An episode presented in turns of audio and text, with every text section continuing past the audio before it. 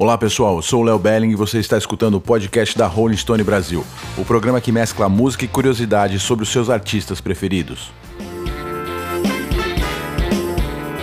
No episódio de hoje vamos falar sobre Cazuza, um dos maiores artistas da música brasileira.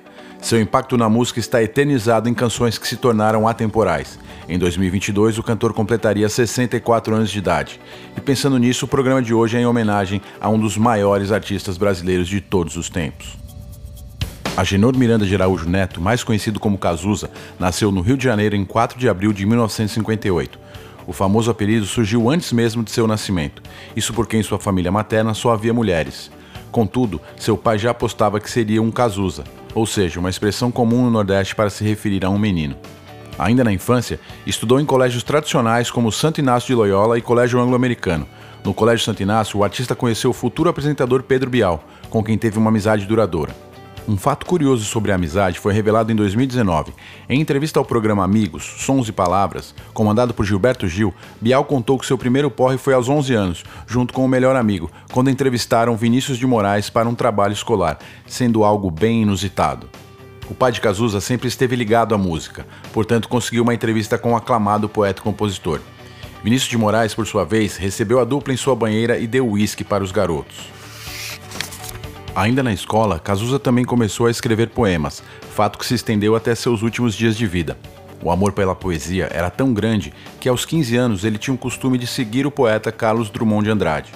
Embora os alertas de sua mãe, Cazuza dizia que o escritor não reparava e que fazia isso pois o admirava profundamente. Além de Carlos Drummond de Andrade, o cantor era um grande admirador dos poemas de Augusto dos Anjos e da prosa de Clarice Lispector, especialmente dos seus livros A Descoberta do Mundo e Água Viva. Poeta nato, aos 17 anos, Cazuza escreveu um poema em memória à sua avó materna, chamada Maria.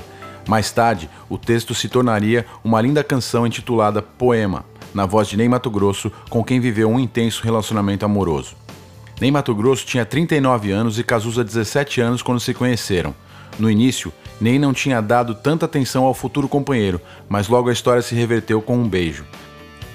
Na época, Cazuza foi à casa de Ney Mato Grosso acompanhado de uma amiga. Mais tarde, naquele mesmo dia, o cantor perguntou ao anfitrião se poderia lhe dar um beijo, dando início a uma intensa história de amor. Embora curta, a relação marcou a vida de ambos. Ney, por exemplo, já chegou a declarar que os quatro meses de namoro foram o suficiente para que o amor permanecesse até hoje. O relacionamento não durou, mas os artistas continuaram amigos até o fim. Em uma entrevista ao jornalista Pedro Bial, o artista declarou que teve um relacionamento de 13 anos e que Cazuza tinha muitos ciúmes disso. Cazuza chegou a ser aprovado no vestibular de comunicação, mas acabou desistindo do curso em poucas semanas. Isso porque começou a levar uma vida mais boêmia, passando a frequentar o Baixo Leblon. Já em 1979, Cazuza foi estudar fotografia na Universidade de Berkeley, em São Francisco, nos Estados Unidos. Por lá, desenvolveu o gosto pela literatura da geração Beat, um movimento de poetas e escritores norte-americanos que se tornaram conhecidos no final da década de 50 e no começo da década de 60. Em sua maioria, eram artistas que levavam uma vida nômade. Além disso, são considerados os embriões do movimento hip. Cazuza, por sua vez, admirava profundamente a cultura da geração beat, tomando gosto por essa literatura. No ano seguinte, retornou ao Brasil e ingressou como ator no grupo teatral Asdrubal Trouxe o Trombone, do Circo Voador. No teatro, se aprofundou em mais uma de suas paixões, a música. Ele cantou pela primeira vez no palco a ilustre canção Odara, de Caetano Veloso, durante uma apresentação teatral. A música não tinha como sair do seu redor. Filho do produtor musical João Araújo e da cantora Lucinha Araújo, Cazuza desde sempre conviveu com grandes nomes da MPB, fato que corroborou para o seu desenvolvimento artístico e musical. O seu pai, o fundador da Som Livre, trouxe o filho para trabalhar na gravadora. Por lá, Cazuza realizava triagem de novos cantores e escrevia release para promover os artistas. Na década de 80, mais especificamente em 1981, conheceu Roberto Frejá, Dé Palmeira, Guto Goff e Maurício Barros, músicos que estavam procurando um vocalista para a banda Barão Vermelho. O cantor Léo Jaime indicou Cazuza para ser o vocalista.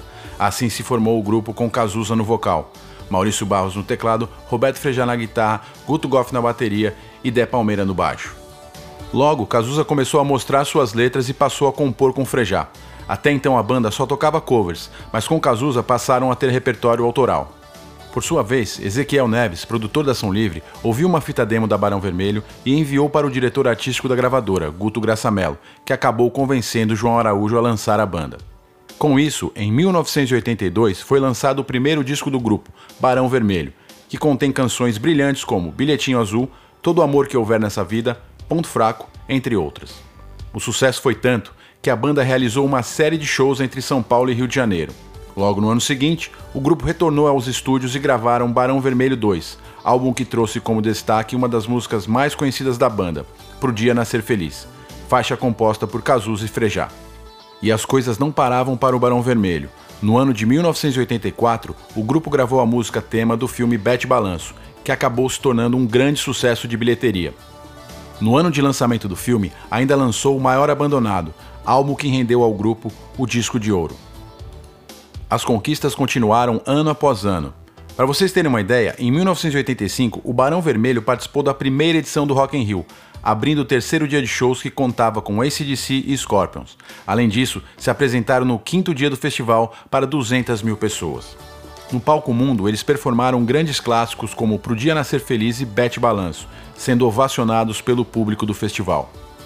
Contudo, no mesmo ano, Cazuza deu início à sua carreira solo, gravando seu primeiro disco intitulado Exagerado, que rendeu grandes sucessos da sua discografia, como Codinome Beija-Flor e Exagerado, uma faixa que é uma composição autoral junto com o cantor Leoni.